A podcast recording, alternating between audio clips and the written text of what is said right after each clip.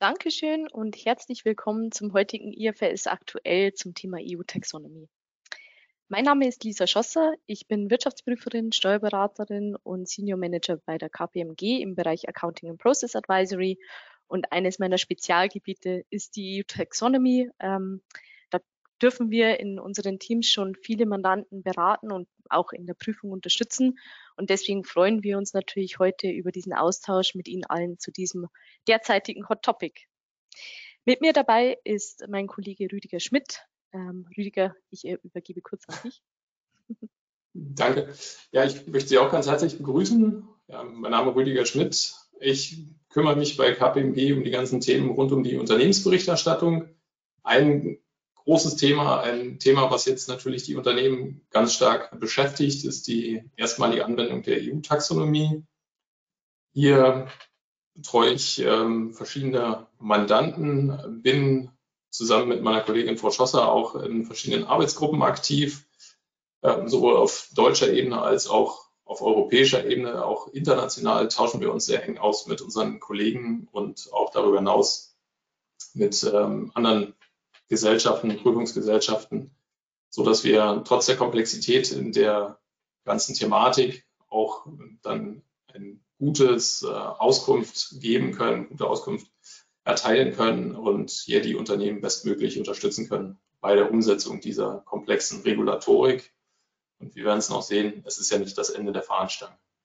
Insofern gebe ich gern jetzt für die einleitenden und weiterführenden Worte an meine Kollegin zurück. Bitte, Lisa. Super, danke dir, Rüdiger. Und ähm, wir starten dann direkt mal mit einem Stimmungsbild, ähm, auch um zu sehen, ähm, wen wir denn alles so heute bei uns haben und auf welcher Basis wir heute starten. Ähm, deswegen, ich denke, Konstanze, du wirst jetzt äh, die Umfrage dann auch starten. Wir würden gern von Ihnen wissen, was sind Ihre bisherigen Erfahrungen mit der EU-Taxonomie? Haben Sie bisher kaum Erfahrungen sammeln können, ähm, haben Sie schon davon gehört, aber noch nicht konkret eigentlich verstanden, was eigentlich der Hintergrund ist und äh, was das Ganze bezweckt. Haben Sie ein grundlegendes Verständnis, aber noch keine praktische Erfahrung? Oder sind Sie vielleicht gerade schon ähm, detailliert in der Implementierung und arbeiten gerade an der EU-Taxonomie?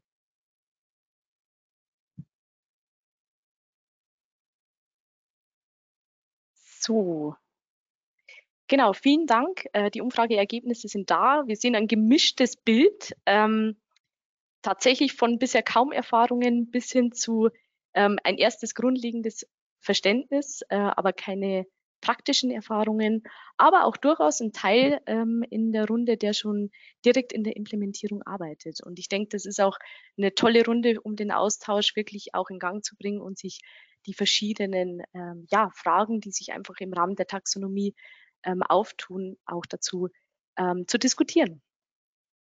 Gut, dann gehen wir doch wirklich in Medias Res und ähm, schauen uns die kurze Agenda für heute an.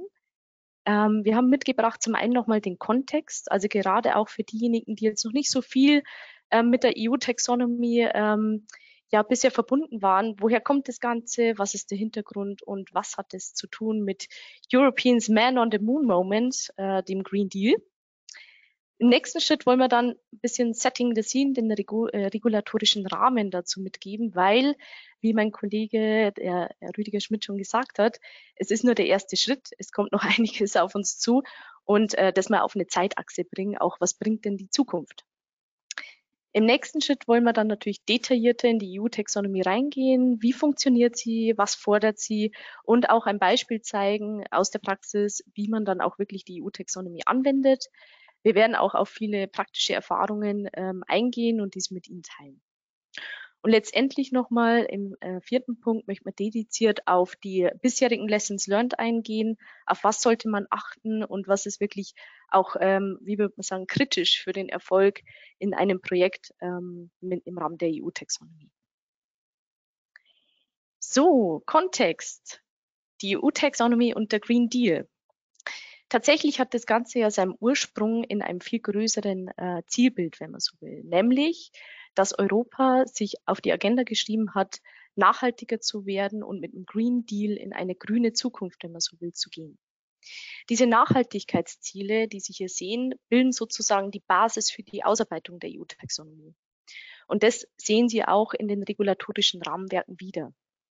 Das heißt, gerade mit Blick auf diese vielen Auslegungsfragen in der EU-Taxonomie macht es immer wieder Sinn, sich zu überlegen, was ist eigentlich Sinn und Zweck dahinter und woher kommt das Ganze. Ähm, die Nachhaltigkeitsziele, die mit dem Green Deal verbunden sind, gehen halt von einer wirklich CO2-emissionsbezogenen ähm, Zielen wie natürlich der Klimaneutralität 2030, 2050 bis hin aber auch zu der Frage, wie wollen wir denn in der Zukunft in bestimmten Sektoren mit Nachhaltigkeit umgehen? Also saubere Energie, kreislauforientierte Wirtschaft, ein energieeffizientes Bauen, eine intelligente und natürlich auch umweltfreundliche Mobilität, ein faires und gesundes umweltfreundliches Lebensmittelsystem. Die Frage auch, wie gehen wir mit unserer Umwelt um, also Ökosysteme, Biodiversität, der Kern Naturschutz, wenn man so will, und auch das Thema Verschmutzung ist da abgebildet. Das Ganze zeigt sich später in den Umweltzielen auch in der EU-Taxonomie wieder.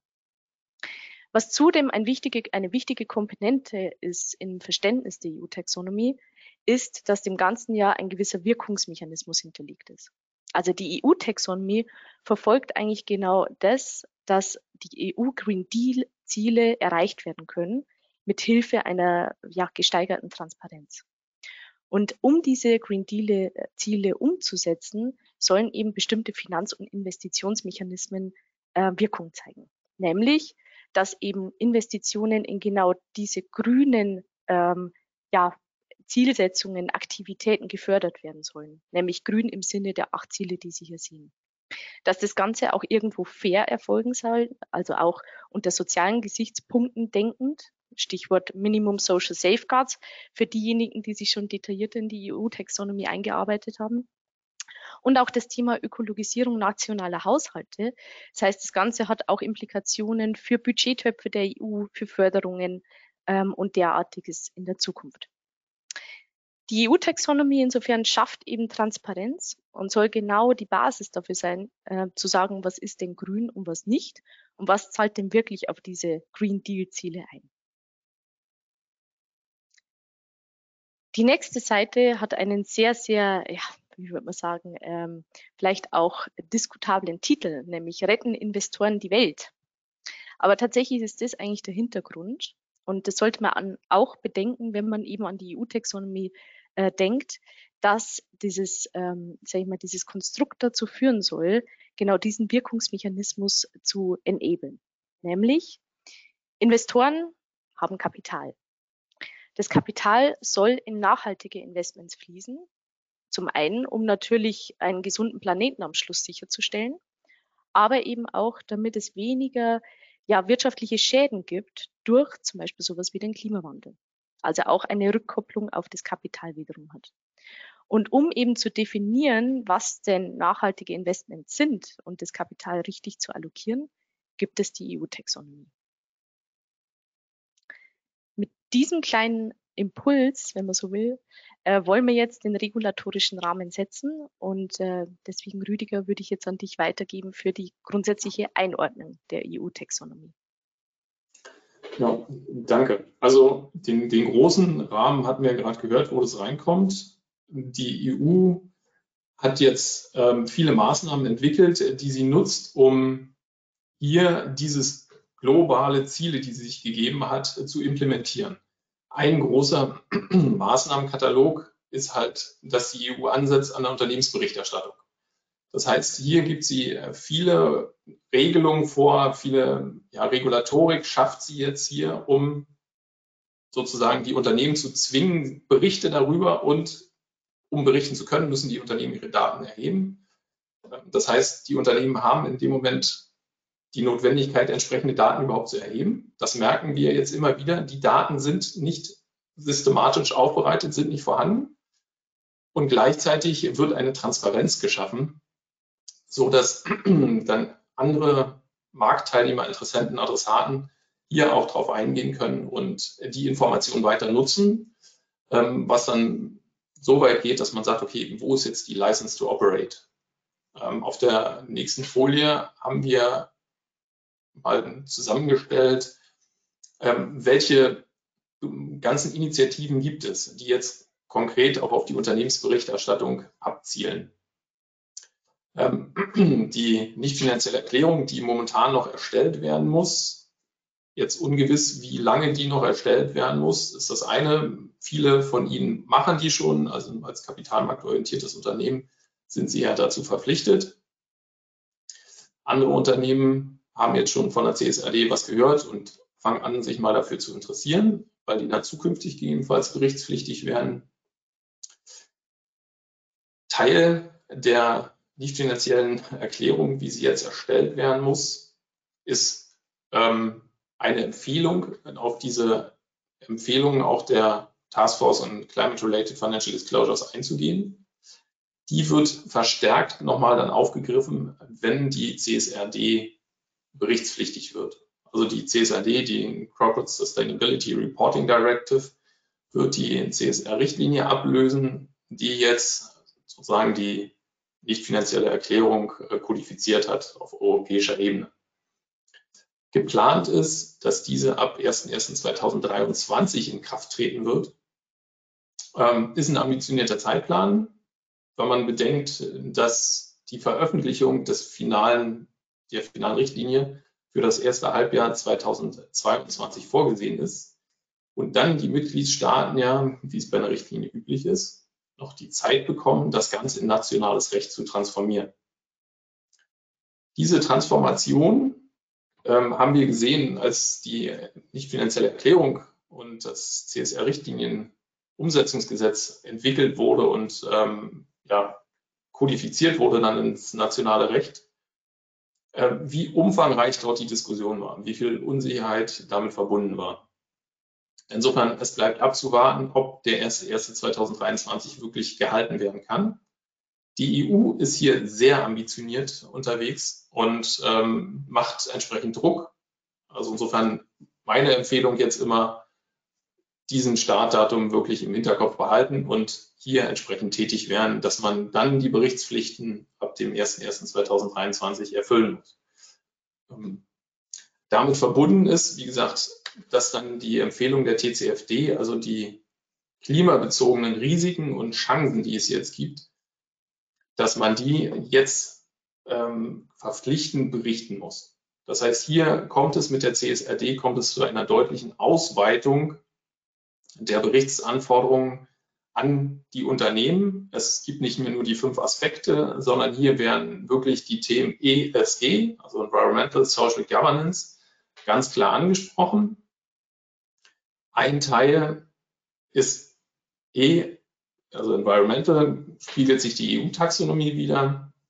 Ein anderer Teil Social, da wird jetzt auch gerade eine Social Taxonomy entwickelt. Ersten Entwurf ist draußen, die hier dann auch weitere Konkretisierungen bringt und natürlich deutlich mehr Anforderungen, Berichtsanforderungen umfasst, als es jetzt ist.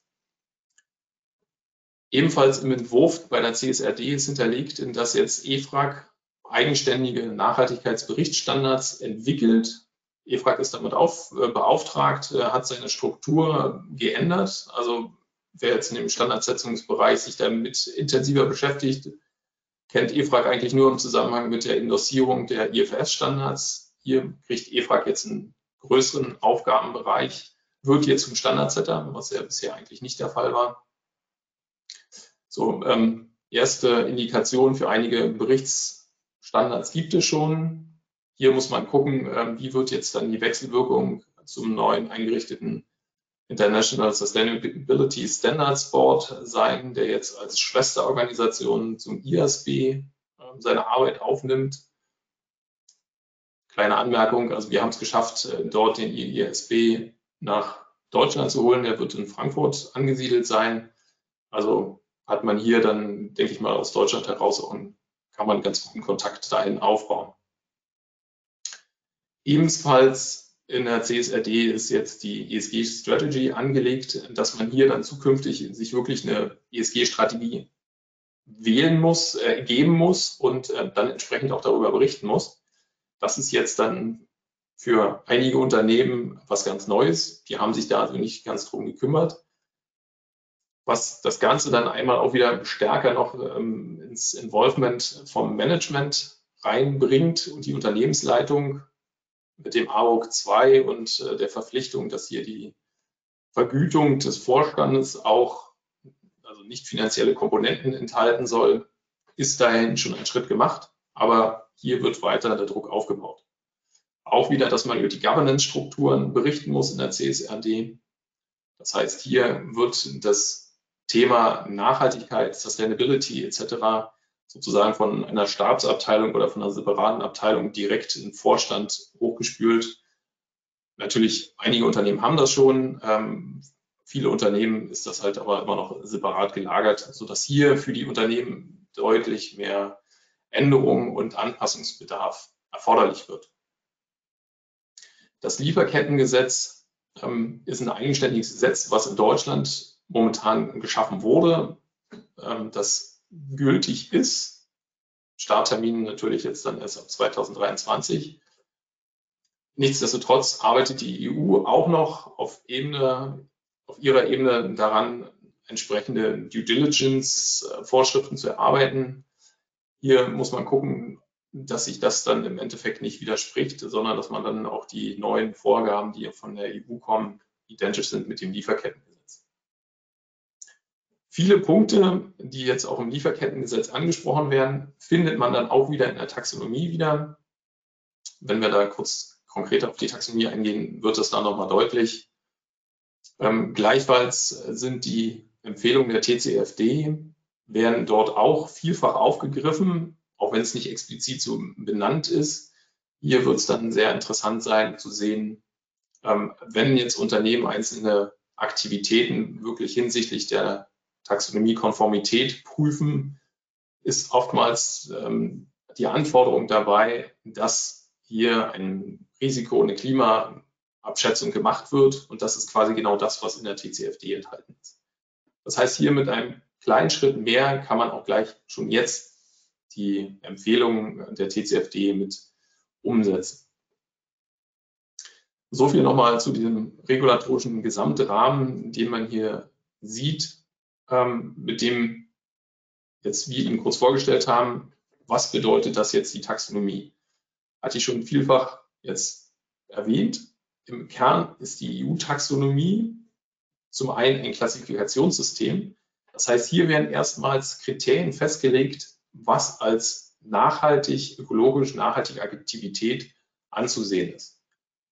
Das Ganze zielt natürlich darauf ab, dass man eine Vergleichbarkeit schafft und auch den Adressaten entsprechende äh, Informationen bereitstellt, um dann halt diese angestrebte Kapitalallokation auch tatsächlich zu erreichen.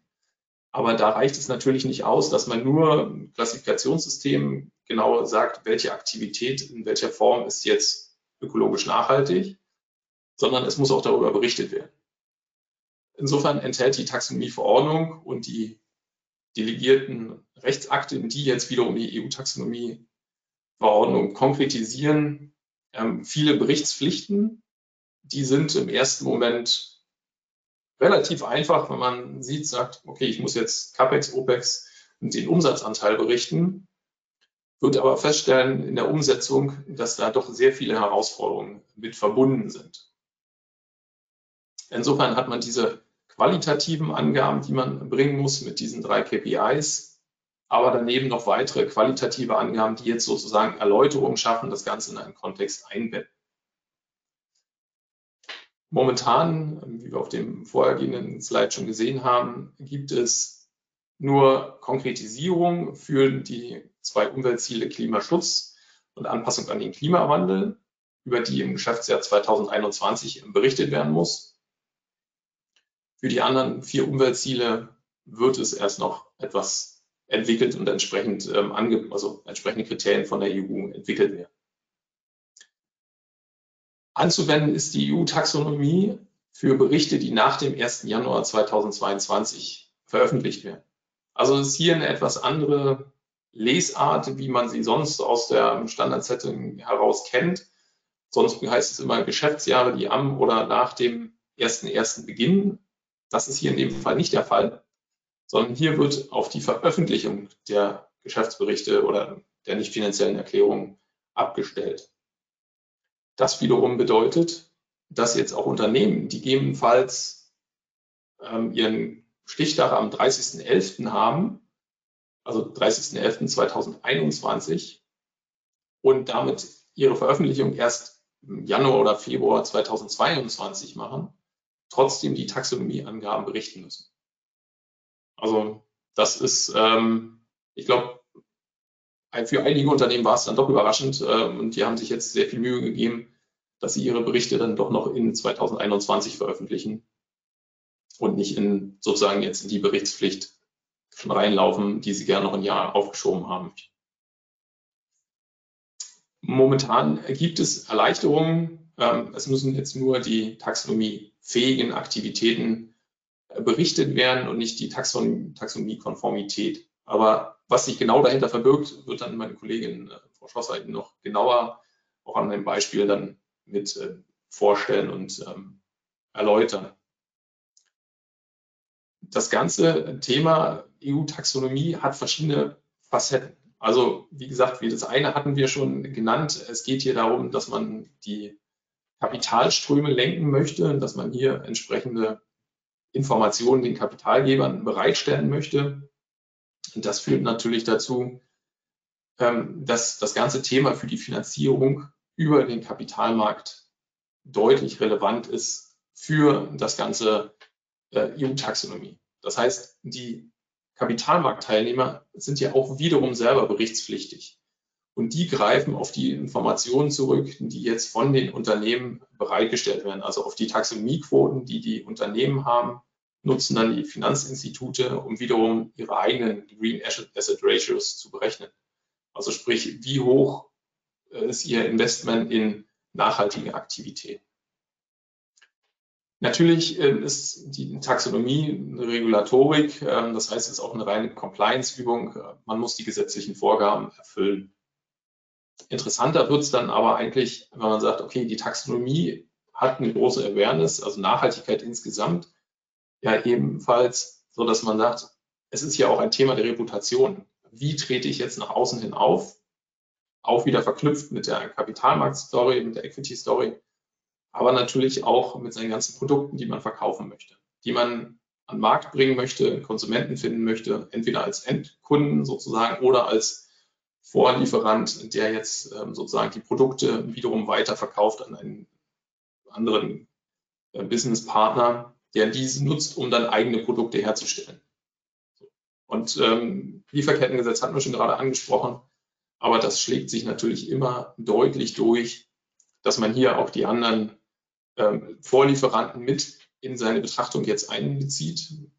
Ich weiß nicht, äh, wie umfangreich Sie solche Erfahrungen schon gemacht haben, aber hier gibt es ähm, definitiv schon Rückkopplung, dass Abnehmer halt dann ganz konkret fragen, ja, wie grün seid ihr jetzt eigentlich?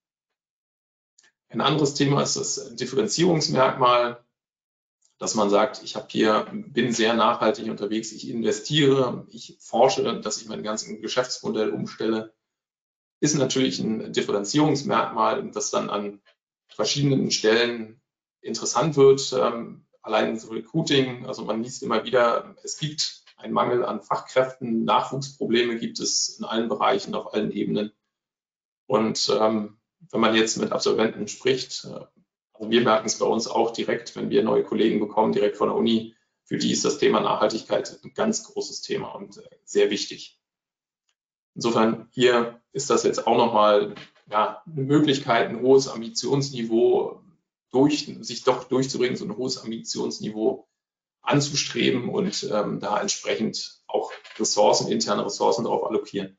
Darf man nicht verschweigen, es ist auch sehr viel Aufwand für die Implementierung weil man geht jetzt hier plötzlich tiefer in die Analysen rein. Teilweise werden Themen abgebracht, die wurden so noch nie im Unternehmen erhoben, aber auch zum Teil einfach noch nicht ähm, in der Systematik erhoben.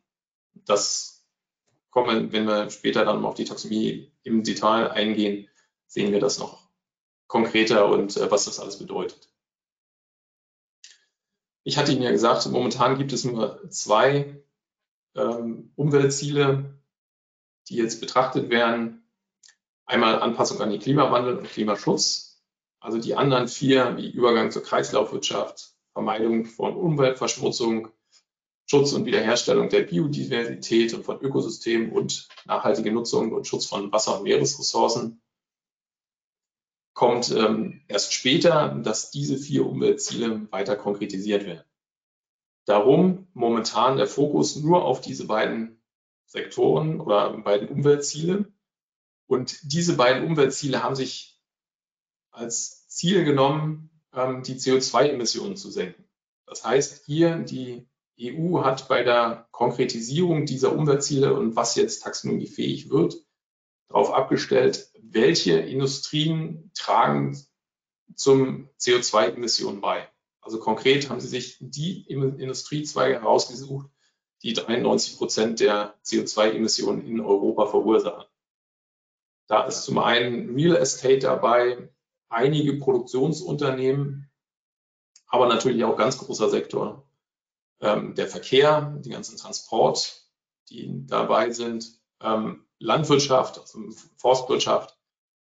Das sind so ähm, einige der großen Industriesektoren, die jetzt hier mit in der Taxonomie angesprochen werden und quasi nur jetzt ähm, zu betrachten sind und die jetzt mit Fokus halt auf diese CO2-Reduktion gesehen werden und hier mit betrachtet werden. Also nachdem ich Ihnen jetzt Ihren Gesamt ähm, nochmal so einen Überblick gegeben habe, wollen wir mal konkreter werden und äh, dass es auch greifbarer wird, das Ganze und Ihnen die Funktionslogik vorstellen. Und das wird wieder meine Kollegin Frau Schlosser machen. Lisa, bitte. Danke dir, Rüdiger. Genau, jetzt geht es um die Frage, wie konkret funktioniert jetzt diese EU-Taxonomie? Wir haben gehört, die Klimaziele sind jetzt zunächst im Fokus. Insgesamt geht es aber um alle Green Deal verbundenen Umweltziele. Doch was konkret muss ich jetzt eigentlich als Unternehmen machen? Was Sie hier sehen, ist auf einer Seite zusammengefasst, welche Schritte durchlaufen werden müssen und was konkret eigentlich abgeprüft werden muss. Im ersten Schritt geht es darum, zu prüfen und zu identifizieren, welche Wirtschaftsaktivitäten eigentlich in einem Unternehmen vorliegen. Und in der Praxis zeigt sich da halt immer wieder, dass das durchaus ähm, Überraschungen mit sich bringen kann, weil einfach gerade je diversifizierter und größer ein Unternehmen, ein Konzern ist, umso mehr Aktivitäten kommen dann auf eine derartige Liste. Das heißt, im ersten Schritt haben Sie quasi eine Liste an Aktivitäten, die Sie als Unternehmen machen und stellen diese gegenüber zu den Aktivitäten, die in der EU-Taxonomie überhaupt inkludiert sind. Also für die es überhaupt Kriterien gibt. Und äh, wie mein Kollege Rüdiger Schmidt schon gesagt hat, derzeit sind nicht alle Bereiche abgedeckt. Also wir haben zum Beispiel Bereiche wie Food and Beverage Production oder auch den Handel, die sich in der derzeitigen Regulatorik nicht direkt wiederfinden. Zumindest was umsatzseitige Aktivitäten betrifft. Auf der anderen Seite, und das ist auch zu beachten, es geht ja auch um die Investitionstätigkeit des Unternehmens, also nicht nur sozusagen den KPI-Umsatz, sondern auch um CapEx und OPEX. Ähm, und insofern ist es durchaus auch eine Liste, die über die Umsatzaktivität des Unternehmens hinausgeht. Was dann letztendlich das Outcome ist aus Schritt eins, ist, dass man weiß, welche Wirtschaftsaktivitäten habe ich als Unternehmen und welche davon sind in der EU-Taxonomie reglementiert. Diese nennen sich dann taxonomiefähig, weil es für diese dann auch Kriterien gibt. In unserem Beispiel ist äh, die taxonomiefähige Aktivität A bis C aufgelistet währenddessen die Wirtschaftsaktivität D nicht taxonomiefähig ist, einfach schlichtweg nicht in der Taxonomie inkludiert ist. Erst dann beginnt eigentlich wirklich das äh, technische Bewerten der Aktivitäten nach den Kriterien in der EU-Taxonomie. Dafür gibt es eben diese sechs Umweltziele, die Sie gerade kennengelernt haben. Das heißt, die beiden CO2, ähm, sage ich mal, orientierten klimarelevanten Umweltziele Klimaschutz und Anpassung an den Klimawandel, weil man ja weiß, dass man einen gewissen Teil des Klimawandels nicht mehr aufhalten kann. Deswegen auch dieser zweite Bereich. Und für die kommenden Jahre wird es dann eben die vier weiteren Umweltziele geben. Wasser, das Thema ähm, Transition to a Circular Economy, also Zirkulärwirtschaft, das Thema Pollution Prevention, Verschmutzung und die Frage nach dem Schutz von Artenvielfalt und Biodiversität. Hierfür finden Sie in der Regulatorik dann je Aktivität Vorgaben. Und das ist jetzt, was im zweiten Schritt zu tun ist, nämlich, das sehen Sie unten in den Zahnrädern, diese Vorgaben, die klassifiziert oder unterteilt sind in drei einzelne Themen, abzuprüfen. Nämlich die Frage, gibt es einen substanziellen Wertbeitrag zu einem der oben genannten Umweltziele?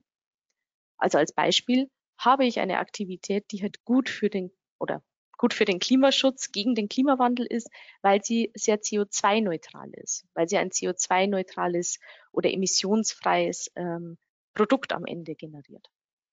Das wäre zum Beispiel ein, ähm, ein technisches Bewertungskriterium, dass man sagt, man hat dann für diese Aktivität einen substanziellen Wertbeitrag. Auf der anderen Seite, und da merkt man wieder diese ganzheitliche Logik der EU-Taxonomie, dürfen die anderen Umweltziele nicht advers, negativ ähm, davon betroffen sein. Also zum Beispiel ist abzuprüfen, Sie haben jetzt äh, ein äh, CO2-freies Produkt, was Sie herstellen, aber es muss sichergestellt sein, dass durch die Herstellung zum Beispiel keine weiteren Substanzen, Verschmutzungen generiert werden über zum Beispiel den Produktionsprozess. Oder dass natürlich auch der Produktionsstandort jetzt nicht im Naturschutzgebiet sein sollte dass bei der Produktion, aber auch bei dem Gebrauch des Produkts ähm, nicht Wasser zum Beispiel verschwendet werden darf. Und all diese Dimensionen sind vereinfacht gesagt unter diesem Kriterium Do No Significant Harm, DNSH, zu finden. Hierfür gibt es dedizierte Vorgaben je Aktivität. Manchmal gibt es eine Vorgabe, die für mehrere Aktivitäten dieselbe ist. Manchmal ist es aber auch so, dass es wirklich ganz spezifische Vorgaben gibt, gerade wenn es um das Thema ähm, zum Beispiel harmful substances oder eben Zirkulärwirtschaft, also Recycelfähigkeit und etc. von bestimmten Aktivitäten. Als drittes Kriterium, um diese technische Bewertung sozusagen abzuschließen, gilt ähm, die sogenannten Minimum Social Safeguards, also Einhaltung eines sozialen Mindestschutzes. Und dieses Kriterium ist für alle gleich. Das unterscheidet sich nicht je Aktivität. Das ist ein Unterschied zwischen Do No Significant Harm und Social Safeguard. Letztendlich geht es darum, dass äh, Sie Maßnahmen implementiert haben müssen im Unternehmen. Und dieses implementiert ist wichtig, ähm, die sicherstellen, dass einschlägige Frameworks wie zum Beispiel die OECD Guiding Principles auch wirklich Anwendung finden. Und hier sehen wir in der Praxis immer wieder die Herausforderung, dass es natürlich äh, eigentlich sehr gängig in Unternehmen na, Guidelines gibt, Richtlinien, Policies, Code of Conducts, aber durchaus nicht immer klar ist, wie das für alle Aktivitäten im Unternehmen sichergestellt ist. Und hier vielleicht auch ein wichtiger Punkt und Aspekt, den man auch im Hinterkopf behalten muss.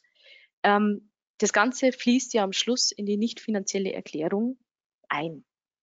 In der Regel ist die nicht finanzielle Erklärung eine Konzernerklärung. Also das Mutterunternehmen stellt die nicht finanzielle Erklärung als Teil des Konzernabschlusses auf. Damit sprechen wir auch von konsolidierten Konzernzahlen, die bewertet werden müssen. Und es bedeutet eben auch alle zum Beispiel Umsatztätigkeiten weltweit. Also nicht nur innerhalb Europas und nicht nur innerhalb ähm, vielleicht Deutschlands. Ne? Also das ist ähm, nochmal eine Komplexität, die da reinkommt, weil man plötzlich wirklich weltweit denken muss, welche Vorgaben gibt es schon, welche Vorgaben kommen jetzt neu durch die EU-Taxonomie mit rein und was bedeutet das jetzt für mich in Sachen Compliance mit der EU-Taxonomie. In unserem Beispiel ist es jetzt so, dass die Aktivität A und C alle Vorgaben erfüllt, also wirklich einen substanziellen Wertbeitrag hat zu einem der Umweltziele, keine adversen Effekte hat zu einem anderen Umweltziel, also kein Do No Significant Harm, und auch der soziale Mindestschutz gewährleistet ist. Und für diese ähm, KPIs sozusagen, für diese Aktivitäten müssen dann die KPIs bemessen werden und äh, offengelegt werden. Im Gegenzug dazu, dazu ist die Aktivität B nicht taxonomiekonform. Im Englischen Taxonomy aligned. Warum? Weil es eine dieser technischen Bewertungskriterien nicht erfüllt. Somit ist diese Aktivität nur fähig, aber nicht konform. und muss aus den nachhaltigen äh, KPIs ausgerechnet werden. Was man im Schritt drei eben in der Offenlegung sieht, ist ähm, natürlich gerade unser Fokus heute ist ja eben auch auf Corporates, dass es sich um äh, Financial KPIs handelt, die plötzlich nach nicht finanziellen unterschiedlichsten ähm, ja, Kriterien bemessen werden müssen. Das ist absolut ein Gamechanger. Also da muss man sagen, das kannte man in der Vergangenheit nicht, dass man nicht finanziell und finanzielle Faktoren so miteinander verknüpfen muss. Und auf der anderen Seite ähm, ist das Ganze auch eine Offenlegungsverpflichtung für Finanzmarktteilnehmer. Das heißt, auch alle Financial Institutions in Europa, aber auch außereuropäische äh, Financial Institutions, die aber ähm, ESG, zum Beispiel ähm, ähm, ESG-Anlagemöglichkeiten ähm, in der Europäischen Union vertreiben, müssen sich dieser Taxonomie unterordnen. Insofern ein Überblick, wie das Ganze aufgesetzt ist und miteinander sozusagen auch ähm, funktioniert. Jetzt im nächsten Schritt gehen wir tatsächlich einfach mal durch anhand eines Beispiels, was das konkret bedeutet. Wir haben uns das Beispiel Herstellung von Windturbinen ähm, rausgesucht, weil das einfach auch für, ähm, ja, ich denke, viele hier in der Runde ein sehr, sehr gutes und einfach zu verstehendes Beispiel ist. Ähm, man muss tatsächlich sagen, und das zeigt der linke Ausschnitt, es gibt sehr, sehr ähm, ja, unterschiedliche Aktivitäten, die auch durchaus sehr viel ja, herausfordernde Kriterien haben, als jetzt zum Beispiel die Herstellung von Windturbinen. Aber es soll einfach als Beispiel dienen, um diese Funktionslogik mal praktisch zu durchdenken. Was im ersten Schritt wichtig ist bei der Definition der taxonomiefähigen Wirtschaftsaktivitäten, also den ganz linken Block auf der vorherigen Folie, dass es um die Beschreibung der Aktivität geht. Es gibt ähm, darüber hinaus ein statistisches Verfahren, was die EU wieder nutzt. Ähm, wir sagen schon immer, die EU verwertet gern, was sie schon hat, nämlich das sogenannte NACE-Code-Verfahren. NACE Codes ist quasi ein statistisches, äh, ja, eine statistische Logik, die Anwendung findet, um Sektoren einzugliedern und einfach auch die Wirtschaftsaktivitäten irgendwo zu sortieren. Das Ganze finden Sie auch in der Regulatorik, dass da immer wieder NACE Codes angesprochen werden. Allerdings sind diese nur indikativ. Also sie geben eine erste Einordnung, aber finale, keine finale Aussage über eine Taxonomiefähigkeit. Bedeutet in der Praxis, man muss sich tatsächlich die Beschreibung anschauen und eben durchgehen, ob die individuelle Unternehmensaktivität hier hineinfällt.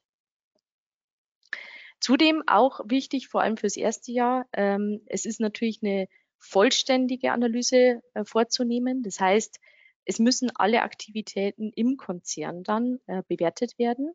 Natürlich kann man dann gewissen Kosten-Nutzen-Anspruch auch ähm, geltend machen. Aber was sich hier tatsächlich in der Praxis bewährt hat und hier vielleicht auch so ein paar einfach äh, Praxis-Lessons äh, learned, die wir gern weitergeben, ähm, um diese Vollständigkeit auch dokumentieren zu können, macht es regelmäßig Sinn, die bestehende Struktur im Unternehmen, insbesondere im Reporting, zu nutzen und darauf erstmal aufzusetzen und durchzugehen nach Business Units, nach Subsegmenten, ähm, was davon könnte in eine Taxonomie oder auch mehrere taxonomiefähige Wirtschaftsaktivitäten fallen? Und welche Business Unit Subsegmente sind entweder einfach derzeit noch nicht erhalten, enthalten oder beziehen sich auf Aktivitäten, die halt ganz klar nicht äh, ja, grün im Sinne der EU-Taxonomie sind.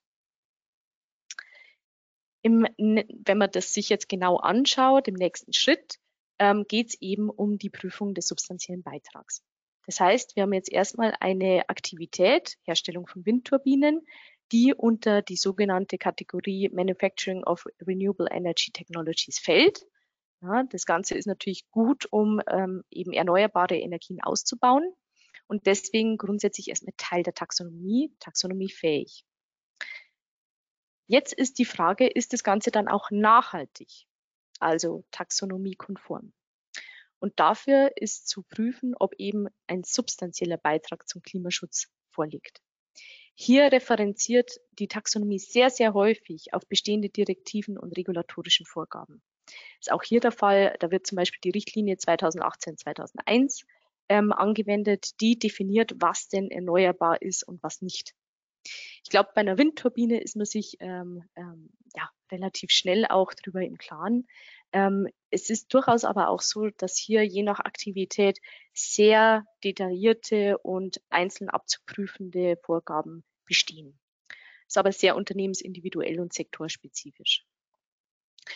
Ähm, genau, in dem Fall ist es so, dass eben Wind unter diese Richtlinie fällt, Windkraft, und damit auch einen wesentlichen Beitrag zum Klimaschutz ähm, stattfindet. Damit ist der Schritt 2a sozusagen als erster Teil dieser technischen Bewertung erfolgt.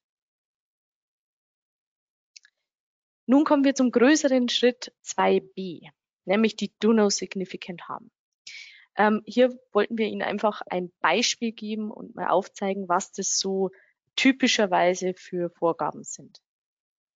In dem Fall ist es jetzt so, Klimaschutz ist, hat sozusagen einen Haken. Das heißt, es bleiben noch fünf weitere über, nämlich Anpassung an den Klimawandel, Schutz von Wasser- und Meeresressourcen, Übergang in eine Kreislaufwirtschaft, die Eingrenzung von Verschmutzung und eben das Thema Biodiversität und Schutz von Ökosystemen. Was die Taxonomie hier fordert, geht eigentlich immer in die Richtung, sich damit wirklich aktiv zu befassen und auch Maßnahmen zu definieren. Das zieht sich eigentlich durch die Do No Significant Harms durch. Der erste Punkt, Anpassung an den Klimawandel, ist auch eine starke Schnittstelle zur TCFD. Sie haben das vorher schon gehört in dem Überblick, äh, den äh, Herr Schmidt gezeigt hat, dass es eben immer wieder Themen gibt, die miteinander zusammenhängen. Und das ist ein gutes Beispiel dafür. Das heißt, es muss für die jeweilige Aktivität identifiziert werden, ob es wesentliche physische Klimarisiken gibt. Das kann standortbezogen sein, also einfach, dass die, der Produktionsstandort zum Beispiel in Küstennähe liegt oder ähm, an, in einer Region liegt, die ähm, beispielsweise mit Grundwasser nah am Grundwasserspiegel ist und dementsprechend auch ähm, schnell Überflutungen äh, oder Überflutungsrisiken ausgesetzt ist. Also das kann sehr unterschiedlich ausgelegt werden, aber es muss sich eben angeschaut werden. Und eine ähnliche Sichtweise hat ja auch die CCFD in Sachen äh, Risk Assessment. Im nächsten Schritt ist eben auch eine Szenarienbildung vorzunehmen. Das heißt, man kann sich das jetzt nicht nur heute anschauen, sondern auch wirklich mit dem Blick, was passiert denn, wenn der Klimawandel unter welchen Prämissen eintritt. Ja. Und hierfür gibt es natürlich wirtschaftlich, bas äh, wissenschaftlich basierte Szenarien, die man anwenden kann.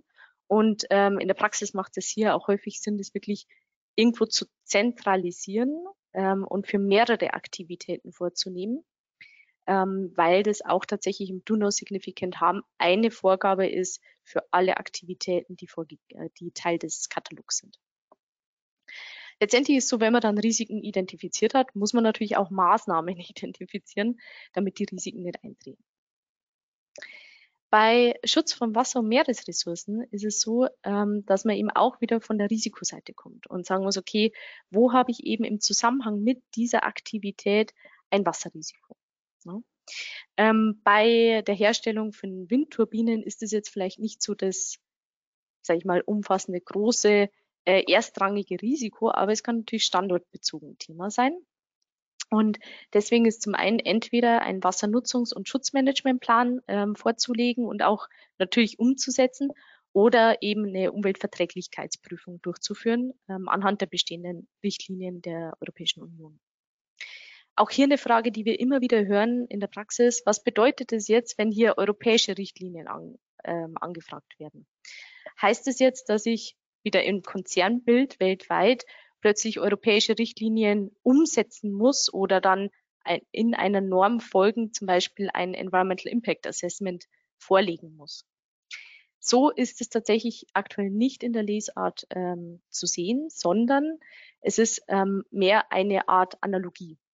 Also ich muss einfach sicherstellen, dass dem Wasserschutz in dem Beispiel Rechnung getragen wird und dass an dem Standort außerhalb Europas genauso darauf geachtet wird, zum Beispiel keinen hohen Wasserverbrauch zu haben. Also insofern, es ist nicht eins zu eins quasi ähm, adaptierbar, aber es ist eine gewisse Analogie. Genauso beim Thema, ähm, beim nächsten Thema Übergang in eine Kreislaufwirtschaft. Hier geht es halt viel um die Frage, wie gut ist vor allem das Produkt dann auch selber oder die Tätigkeit, der Output meiner Tätigkeit ähm, in Sachen Recyclability und auch ähm, Haltbarkeit. Also lässt sich ähm, das jeweilige Produkt des Unternehmens lange verwenden? Hat es äh, gewisse Möglichkeiten, auch repariert zu werden? Ne? Oder muss ich es quasi, ähm, ist immer das berühmte iPhone-Beispiel, muss ich quasi, sobald da irgendwas kaputt ist, ein neues Gerät kaufen? Ne? Ähm, auch das Thema, ähm, wie, welche Materialien verwende ich auch für das Produkt? Ne? Sind es ähm, sozusagen Reuse Materials, die ich wiederverwenden kann? Ähm, also insofern ist das immer so eine Komponente beim Thema Übergang äh, in eine Kreislaufwirtschaft.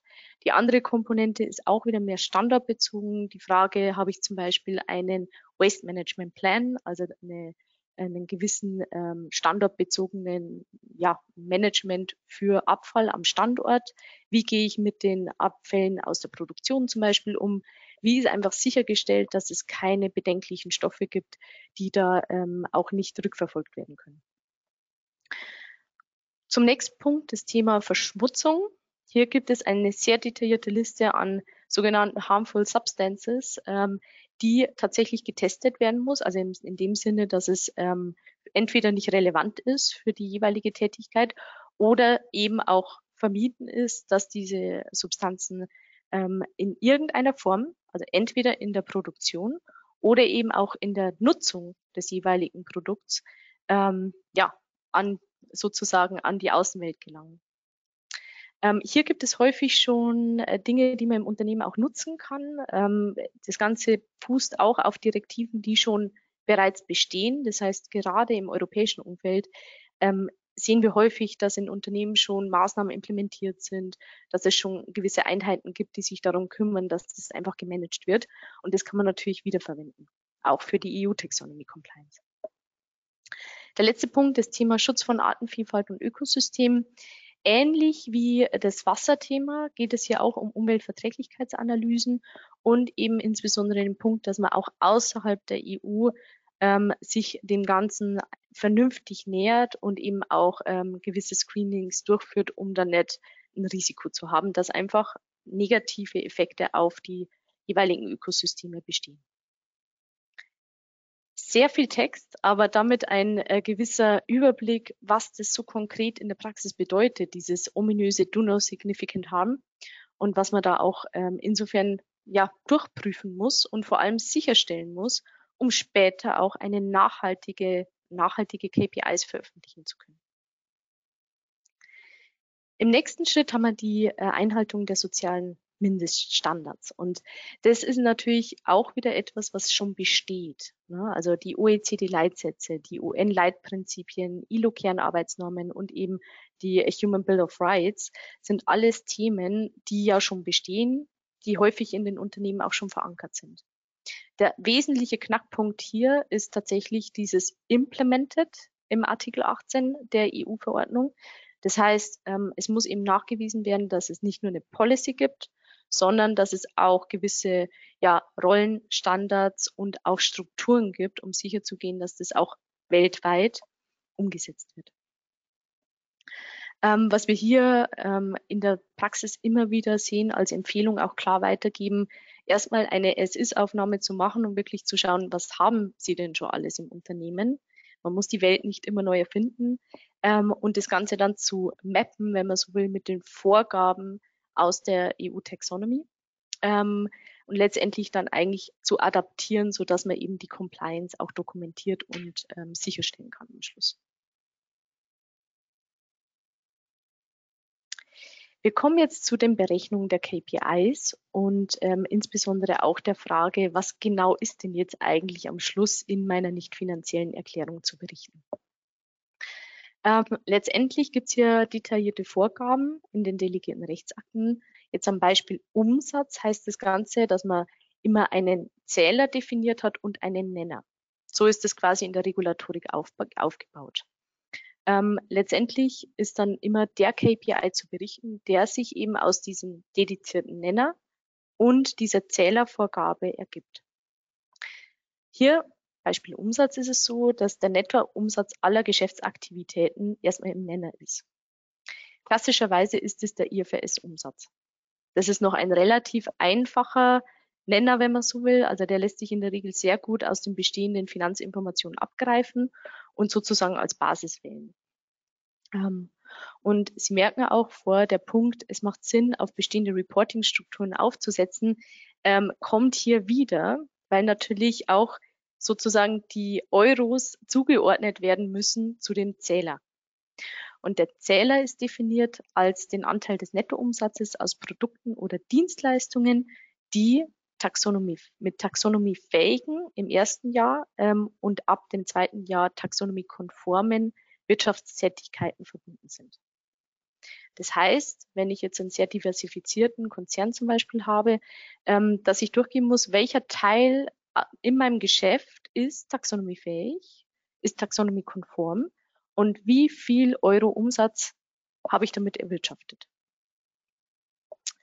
Um Ihnen da jetzt das Zielbild zu geben, wie wird denn diese Offenlegung dann aussehen, ähm, finden Sie in dieser Übersicht mal einen Eindruck. Letztendlich ist es so, im Erstanwendungsjahr gibt es nur weitreichende Erleichterungen, aber ab dem nächsten Jahr sind tatsächlich ähm, solche Tabellen zu berichten. Also das ist jetzt quasi nicht unsere eigene Erfindung, sondern das ist die ähm, schon äh, vor, also vor, ja, vorläufig insofern, weil es noch nicht im Amtsblatt erschienen ist, aber äh, die finale regulatorische Vorgabe. Ähm, und das bedeutet, dass man, um sie da durchzuführen, tatsächlich auf der linken Seite jede Aktivität darstellen muss. Dann darstellen muss, was ist mein NACE-Code dazu. Dann darstellen muss, was ist der absolute Umsatzwert für diese jeweilige Aktivität. Den ganzen in äh, den jeweiligen Absolutwert in Prozent setzen muss zum Gesamtumsatz für jetzt den Umsatz-KPI und dann darstellen muss, für welche Umweltziele habe ich denn überhaupt eine substanzielle Contribution, also einen substanziellen Wertbeitrag. In unserem Beispiel jetzt mit der Herstellung von Windturbinen wäre das ja der erste Teil quasi Klimaschutz. Ähm, je diversifizierter ein Unternehmen ist, umso mehr verschiedene Umweltziele können natürlich Anwend Anwendung finden und dann auch sich in dieser Tabelle widerspiegeln. Das heißt, der erste Teil ist dann tatsächlich das Thema Substantial Contribution, zu welchem Umweltziel.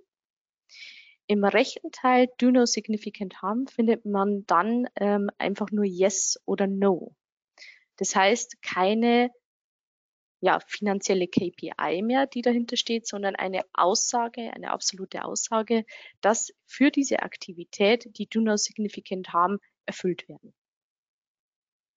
In der äh, Spalte nach den Do No Significant Harm Kriterien findet man den sozialen Mindestschutz.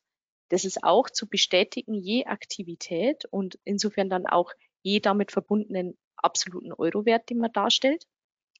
Und letztendlich führt es dazu, dass man am Schluss eine sogenannte Taxonomy Aligned, Sustainable, ne, also nachhaltige Umsatz-KPI angibt, die Sie hier etwas dicker umrandet in der Tabelle sehen.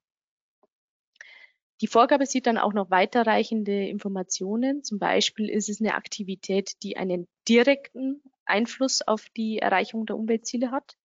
Oder ist es eine Aktivität, die sogenannte Enabling Activities sind, also sozusagen ähm, die Erreichung der Umweltziele ermöglichen, indem sie ein, an, eine andere Aktivität erst äh, überhaupt dazu bringen, ähm, ja, einen positiven Beitrag zu die Umweltziele zu machen. Und es gibt auch sogenannte Transitional Activities. Das sind ähm, Aktivitäten, die nur für eine Übergangszeit ähm, unter die EU-Taxonomie fallen. Um hier ein Beispiel zu geben, weil wir das immer wieder hören, was ist eigentlich Enabling, was ist eigentlich Transitional, was ist direkt.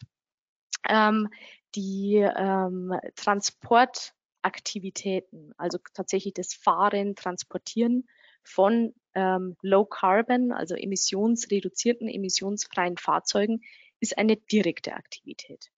Weil dadurch, dass ich statt vielleicht mit einem Diesel-LKW oder einer Diesellok mit einem Elektro-LKW oder Elektrolok fahre und transportiere, ähm, ja, trage ich dazu bei, weniger CO2-Emissionen zu haben und damit das Klima zu schützen. Um aber überhaupt mit einem Elektro-LKW oder einer Elektrolok zu fahren, müssen diese hergestellt werden. Das ist wiederum eine Enabling Activity, nämlich die Herstellung von emissionsreduzierten Technologien für den Transport. Dahingegen eine Transitional, also nur für eine Übergangszeit relevante ähm, Aktivität, ist ähm, zum Beispiel Hybridtechnologien. Also der Hybrid, das Hybridauto, der Hybrid-LKW. Insofern an diesem Beispiel versteht man ein bisschen besser diese, diesen Zusammenhang zwischen Direct, Enabling, Transitional. In dieser Tabelle finden Sie dann auch noch verschiedene Bereiche und vor allem diesen wunderschön ausgeschwärzten Block. Ähm, der hat auch eine gewisse Historie, wenn man so will. Ähm, der war nämlich zunächst noch nicht ausgeschwärzt im Entwurf.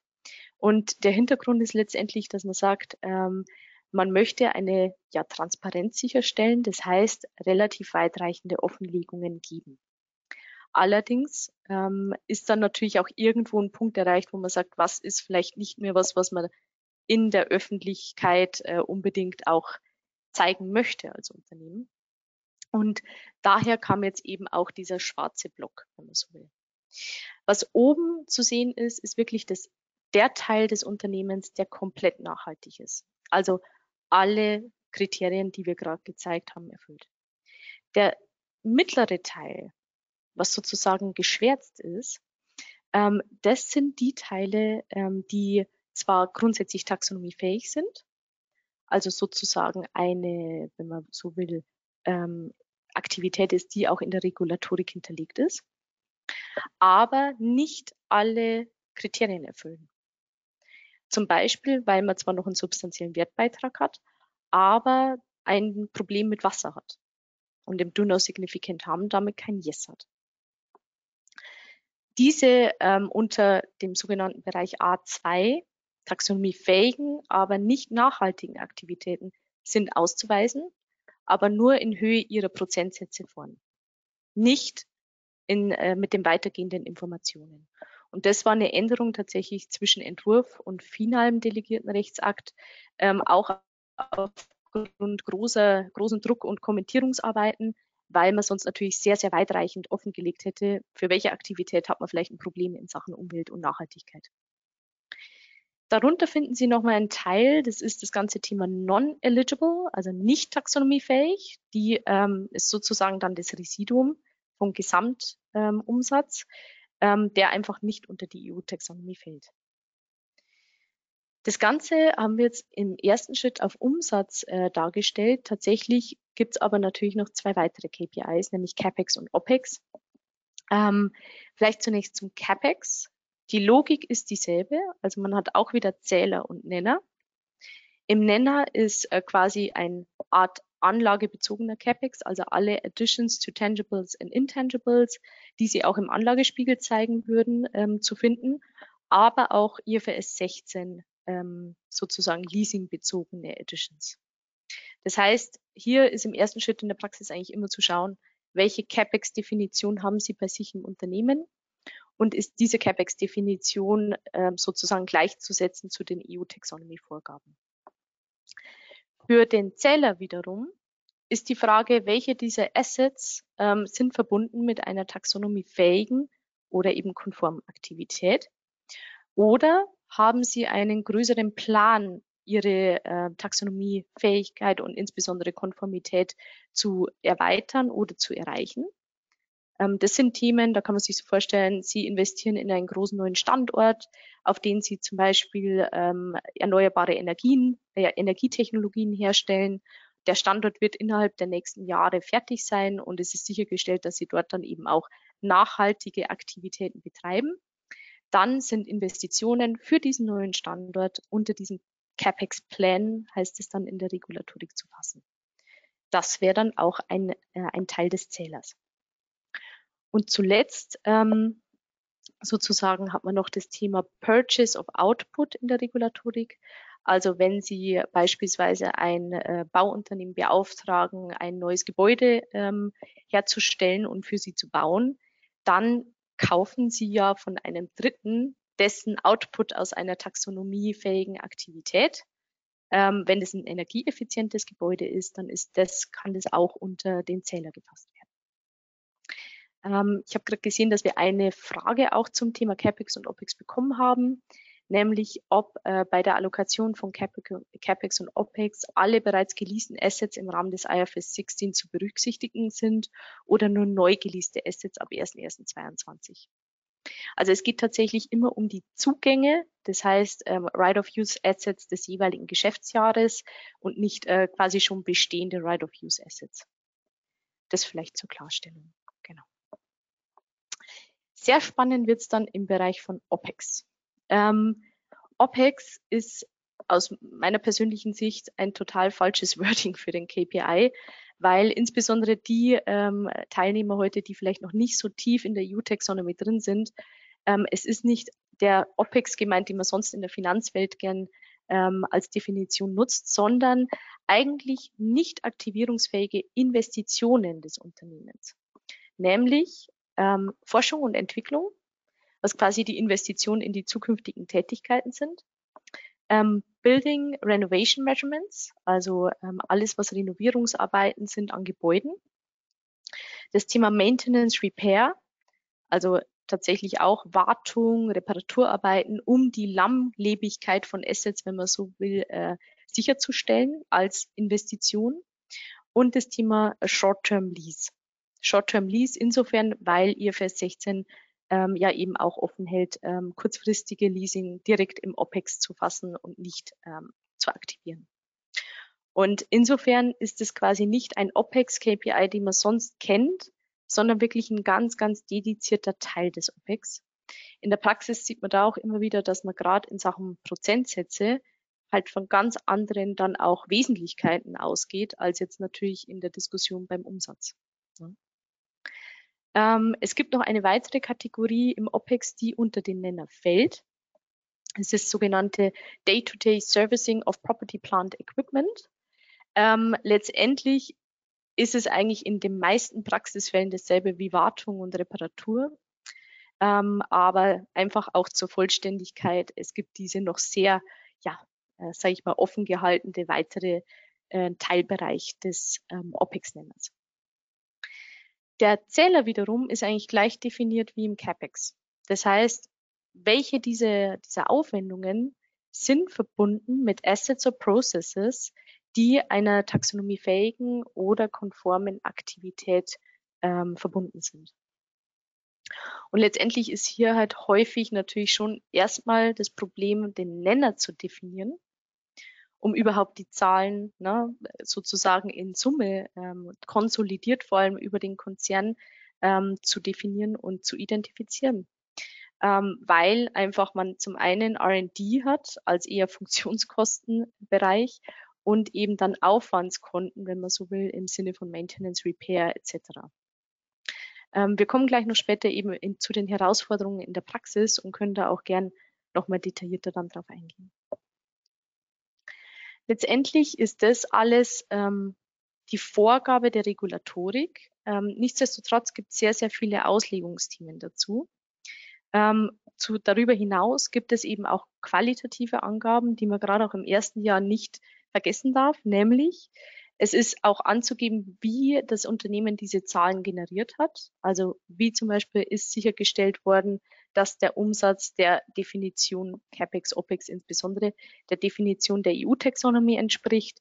Wie ist man vorgegangen bei der äh, Determinierung der taxonomiefähigen und konformen ähm, Zähler, äh, Zähler, sozusagen KPIs? Ähm, und auch die Frage, welche besonderen Auslegungen gab es für das Unternehmen und wie hat man die getroffen. Also insofern auch schon im ersten Jahr äh, gewisse qualitative Vorgaben, die man machen muss.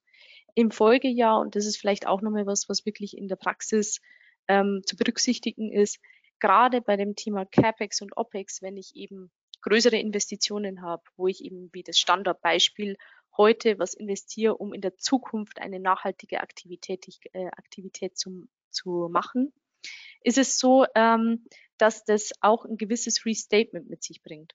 Soll heißen, wenn heute ein Unternehmen grünen CapEx ausweist in, mit der Begründung, dass das äh, sozusagen ein neuer Standort ist, äh, wo ich dann zum Beispiel Renewable Energy Technologies herstelle und das aber dann nicht der Fall ist, dann muss es gerade bei wesentlichen Investitionen korrigiert werden. Also insofern auch ähm, sollte man das wirklich beachten, gerade bei den ersten Disclosures. Wir haben noch mal eine Frage erhalten zum Thema, ähm, ob auch nicht kapitalmarktorientierte Unternehmen die EU-Taxonomie anwenden müssen und ab wann und in welchem Umfang. Das ist nochmal ein sehr, sehr, glaube ich, wichtiges Thema grundsätzlich zum Anwenderkreis. Ähm, vor in der Zeitachse, äh, wenn Sie sich erinnern, hatten wir ab 2023 die sogenannte CSRD skizziert. Genau eigentlich mit dem Hintergrund. Aktuell ist es so, dass die Anwendungsverpflichtung kapitalmarktorientierte Unternehmen trifft, konkreter alle, die eine nicht finanzielle Erklärung machen müssen. Das heißt, nicht kapitalmarktorientierte Unternehmen haben noch, wenn man so will, mehr Zeit, sich dem Ganzen zu nähern. Mit der CSRD-Einführung wird sich der Scope der Unternehmen, die unter die Berichtspflicht fallen, nach derzeitigem Entwurf, muss man sagen, sehr, sehr stark erweitern und es auf alle sogenannten Large Companies innerhalb der EU ähm, ausweiten. Das heißt, sobald Sie ein großes Unternehmen im Sinne des HGBs sind, fallen Sie eigentlich unter diese Berichtspflicht als Teil dann der CSRD-Berichtspflicht. Insofern ähm, zeitlich etwas mehr, etwas mehr Frist, allerdings dann ähm, in der vollen, im vollen Umfang. Das heißt, die EU-Taxonomie-Verordnung greift ja schon heute ähm, und wird dann einfach nur als Teil der CSRD mehr Unternehmen betreffen, ähm, muss aber dann vollständig eben auch angewendet werden. So. Genau, hier nochmal der Überblick zu den qualitativen Angaben, ähm, insbesondere auch zu den Kontextinformationen im ersten Jahr. Ähm, und insofern würden wir jetzt die Zeit auch noch nutzen, zum einen Fragen natürlich noch entgegenzunehmen aber eben auch nochmal auf das Thema Herausforderungen in der Praxis zu schauen. Das sind jetzt einfach so ein paar Stichwörter, die wir eben immer wieder ähm, in der Praxis derzeit sehen und die wir auch gerne einfach mit Ihnen teilen möchten. Das erste Thema ist halt wirklich Generierung der Daten und Sicherstellung der Verlässlichkeit der Daten. Wie Sie gesehen haben, ist es ein wahnsinnig umfassendes Regelwerk, was sowohl in die finanzielle Welt geht, aber auch stark in die nicht finanzielle Welt. Was wir häufig sehen, ist, dass in den Finanzzahlen es natürlich etablierte Prozesse, Systeme gibt, die auch verlässlich sind, diese Strukturen aber nicht ähm, zu den Strukturen der EU-Taxonomy passen. Und insofern die Zahlen nicht automatisch aus dem System generiert werden können. Da geht es eigentlich schon mal darum, nur dieses erste Taxonomie fähig oder nicht fähig zu bestimmen. Noch komplexer wird es dann bei der Frage, wie schaut es denn mit Do No Significant Harm und Social Safeguard aus? Also in der Tabelle, wenn Sie sich wieder vorstellen, ähm, ich habe 20 Prozent ähm, Umsätze, die mit einer taxonomiefähigen Aktivität verbunden sind. Die konnte ich generieren aus meinem System. Aber wie kann ich jetzt sicherstellen, vor allem wenn diese 20 Prozent Umsätze in mehreren Ländern weltweit auch generiert werden, dass dort alle Vorgaben in Do No Significant Harm und Social Safeguards ja auch wirklich nachgekommen werden kann. Und hier ist es tatsächlich so, dass man ähm, wirklich verbinden muss, diese nicht finanzielle Reporting-Welt. Es gibt häufig in Unternehmen ja schon auch Tools zum nicht finanziellen Reporting, also zum Beispiel Umweltmanagementsysteme, äh, Berichterstattungen zu Zertifizierungen, ähm, Tools, in denen man zum Beispiel Water Risks ähm, identifiziert und dann auch bewertet. Also es gibt Themen, aber die müssen miteinander verbunden werden. Und insbesondere im Zielbild des Reportings, also auch, Sie müssen das ja dann jedes Jahr mindestens einmal sozusagen generieren, dass man das auch im Regelbetrieb standardisiert, wie diese Informationen zugespielt werden zu den finanziellen Informationen. Ähm, wir haben nochmal Fragen bekommen, auch zum Thema Wesentlichkeitsgrenze. Tolles Thema ähm, gibt es eine Wesentlichkeitsgrenze und ähm, ab der diese Tabelle überhaupt reported werden muss und äh, wie sicherlich auch wie die definiert ist. Grundsätzlich gibt die Taxonomie leider keine Wesentlichkeitsgrenze vor. Das heißt, auch wenn Sie 0% haben, müssen Sie ähm, offenlegen, dass es 0% sind. Ähm, es gibt natürlich schon einen gewissen, wir würden jetzt mal sagen, Kosten-Nutzen ähm, Diskussionspunkt. Also zu Deutsch, wenn Sie sehen, dass Sie da keine wesentlichen Effekte mehr auf die KPIs haben, konzentriert man sich natürlich schon eher auf die Themen, die halt auch wirklich Auswirkungen auf die äh, Offenlegung haben. Also man muss da jetzt nicht im Zweifel noch künstlich sich in Tiefen einarbeiten, ähm, die im Zweifel jetzt auch keine wesentlichen Aussagen mehr mit sich bringen. Aber tatsächlich, es gibt keinen impliziten Wesentlichkeitsgrundsatz in der Taxonomieverordnung und auch nicht in den delegierten Rechtsakten. Ist dann mehr ein Praxishinweis äh, und auch so zum Thema Praktikabilität gerade in den ersten Jahren.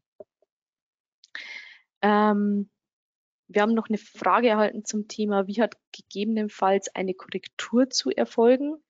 Ähm, das ist natürlich, also es gibt ja wenig, bisher wenig wirklich fixe Vorgaben, aber ähm, was halt im delegierten Rechtsakt verankert ist, ist, dass ich halt eine Korrektur oder ein Restatement machen muss, wenn es hier eben, wenn der CAPEX-Plan nicht erreicht wird.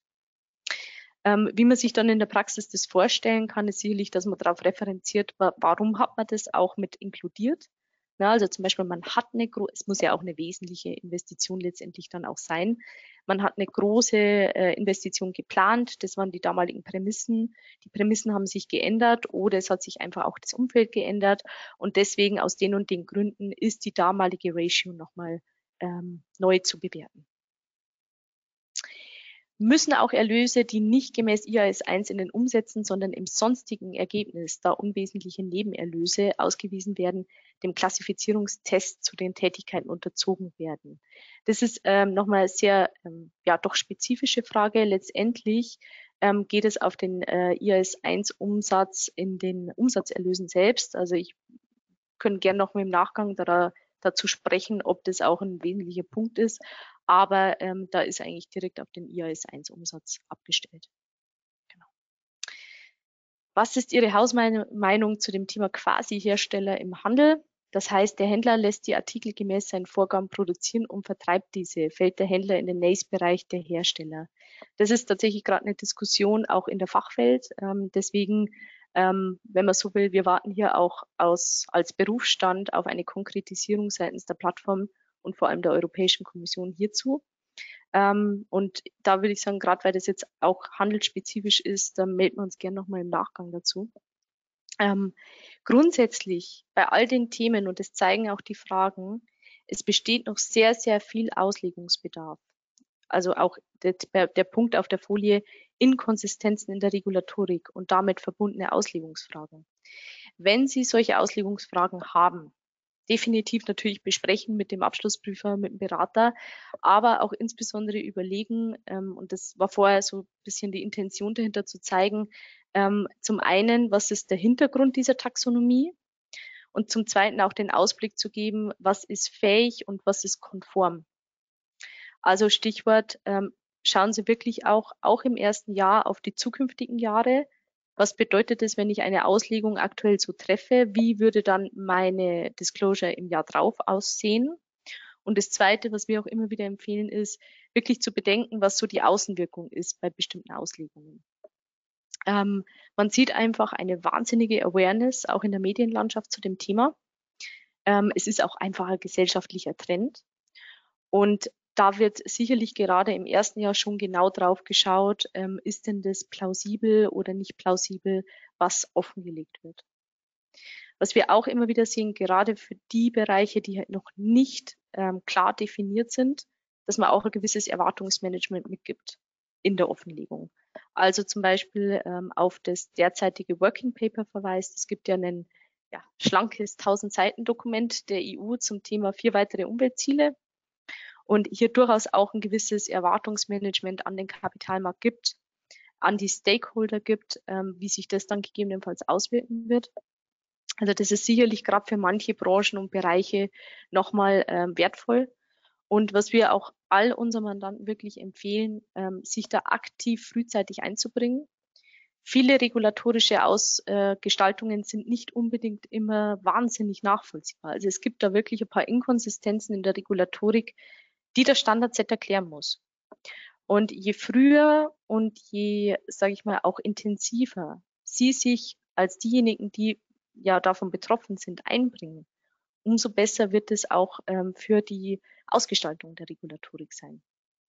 Also deswegen können wir nur wirklich empfehlen, sich diese Draft, also Entwurf äh, delegierten Rechtsakte ähm, anzusehen, die anhand der eigenen Geschäftstätigkeit zu bewerten und dann auch wirklich von der Kommentierungsmöglichkeit Anspruch zu nehmen. Also das ist wirklich ein eindringlicher Appell, weil wir aktuell wirklich an vielen Ecken sehen, dass das nicht immer so, ja, wirklich total nachvollziehbar ist, was die Regulatorik dann als Konsequenz für manche Branchen mit sich bringt. Ähm, auch das Thema ähm, Komplexität und Granularität der Vorgaben. Hier auch nochmal wirklich ein, Appell, ähm, wenn man so will, an Sie alle, die damit ja auch jetzt, ab jetzt quasi jedes Jahr leben müssen. Ähm, das Thema wird sich nicht so schnell beruhigen. Also man kann davon ausgehen, dass es Klarstellungen gibt, dass ähm, Regelungen ja noch offen und ausstehend sind, wie die vier weiteren Umweltziele. Ähm, das heißt, da ist noch viel Bewegung drin. Auf der anderen Seite ist es halt auch sehr granular. Wir haben es vorher gesehen an dem Beispiel standortbezogen, produktbezogen ähm, und natürlich dann auch finanziell auf Basis der KPIs bezogen. Ähm, man muss sich hier einen sehr, sehr klaren roten Faden geben und auch ähm, Entscheidungen nach Priorisierungen treffen. Also welche Bereiche sind für mich wichtig? Wo kann ich auch gewisses Potenzial heben in Sachen EU-Taxonomie? Was muss ich dafür tun, um die äh, Kriterien auch zu erfüllen und zu dokumentieren? Und wie kann ich das in meinen bestehenden Strukturen bestmöglichst und schlank aufsetzen? Ähm, das ist sicherlich der Schlüssel dazu, um hier durch diesen Dickicht an äh, regulatorischen Vorgaben zu kommen.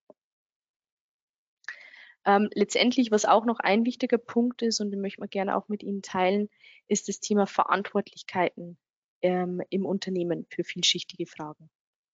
Ähm, gerade die ähm, Kollegen im Kreis heute, die noch nicht so tief in der Regulatorik sind oder auch noch nicht angefangen haben, sich detaillierter damit vielleicht ähm, zu beschäftigen im Unternehmen.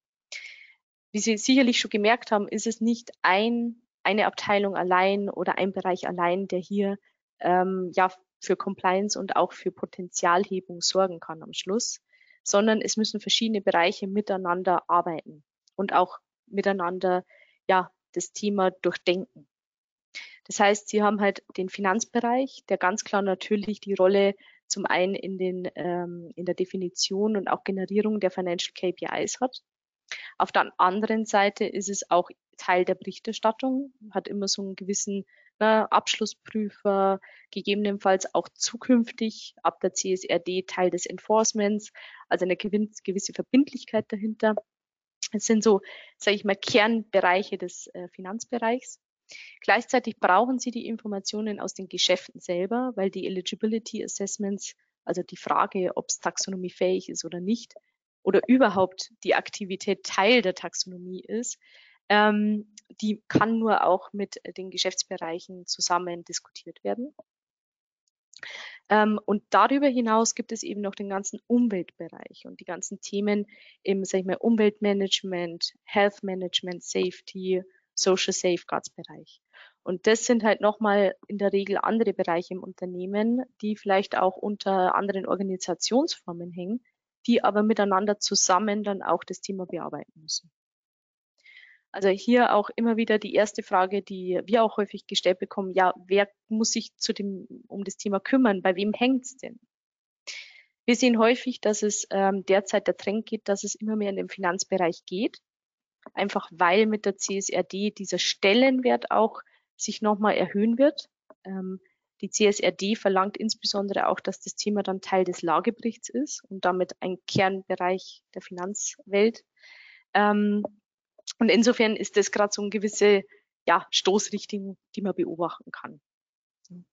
Durchaus gibt es hier aber auch unternehmensspezifisch andere, ähm, sage ich mal, andere Bereiche, die im Driver Seat sitzen. Das war eine Übersicht zu dem Thema typische Herausforderungen. Ähm, was bringt die Regulatorik überhaupt mit sich? Ähm, woher kommt sie auch? Was ist eigentlich überhaupt der Grund für diese ominöse EU-Taxonomie? Und eben auch die Frage, wie geht's weiter? Was ist eigentlich die Zukunft in dem Bereich? Stichwort CSRD. Sehr gerne, wenn Sie noch Fragen haben, ähm, melden Sie sich gerne, ähm, auch gerne im Nachgang. Wir hoffen, es war eine informative Veranstaltung, wo Sie auch noch mal einiges aus der Praxis mitnehmen konnten und ähm, auch für sich selber dann nutzen können. Ähm, und wir freuen uns natürlich dann auch im Nachgang ähm, gegebenenfalls nochmal mit Ihnen in Kontakt zu treten und das Thema auch sektorspezifisch und ähm, ja, bereichsspezifisch mit sehr vielen interessanten Auslegungsfragen zu diskutieren. Vielen Dank schon mal von meiner Seite ähm, und ich wünsche Ihnen noch einen schönen Tag und vielen Dank fürs Dabeisein heute. Vielen Dank von meiner Seite.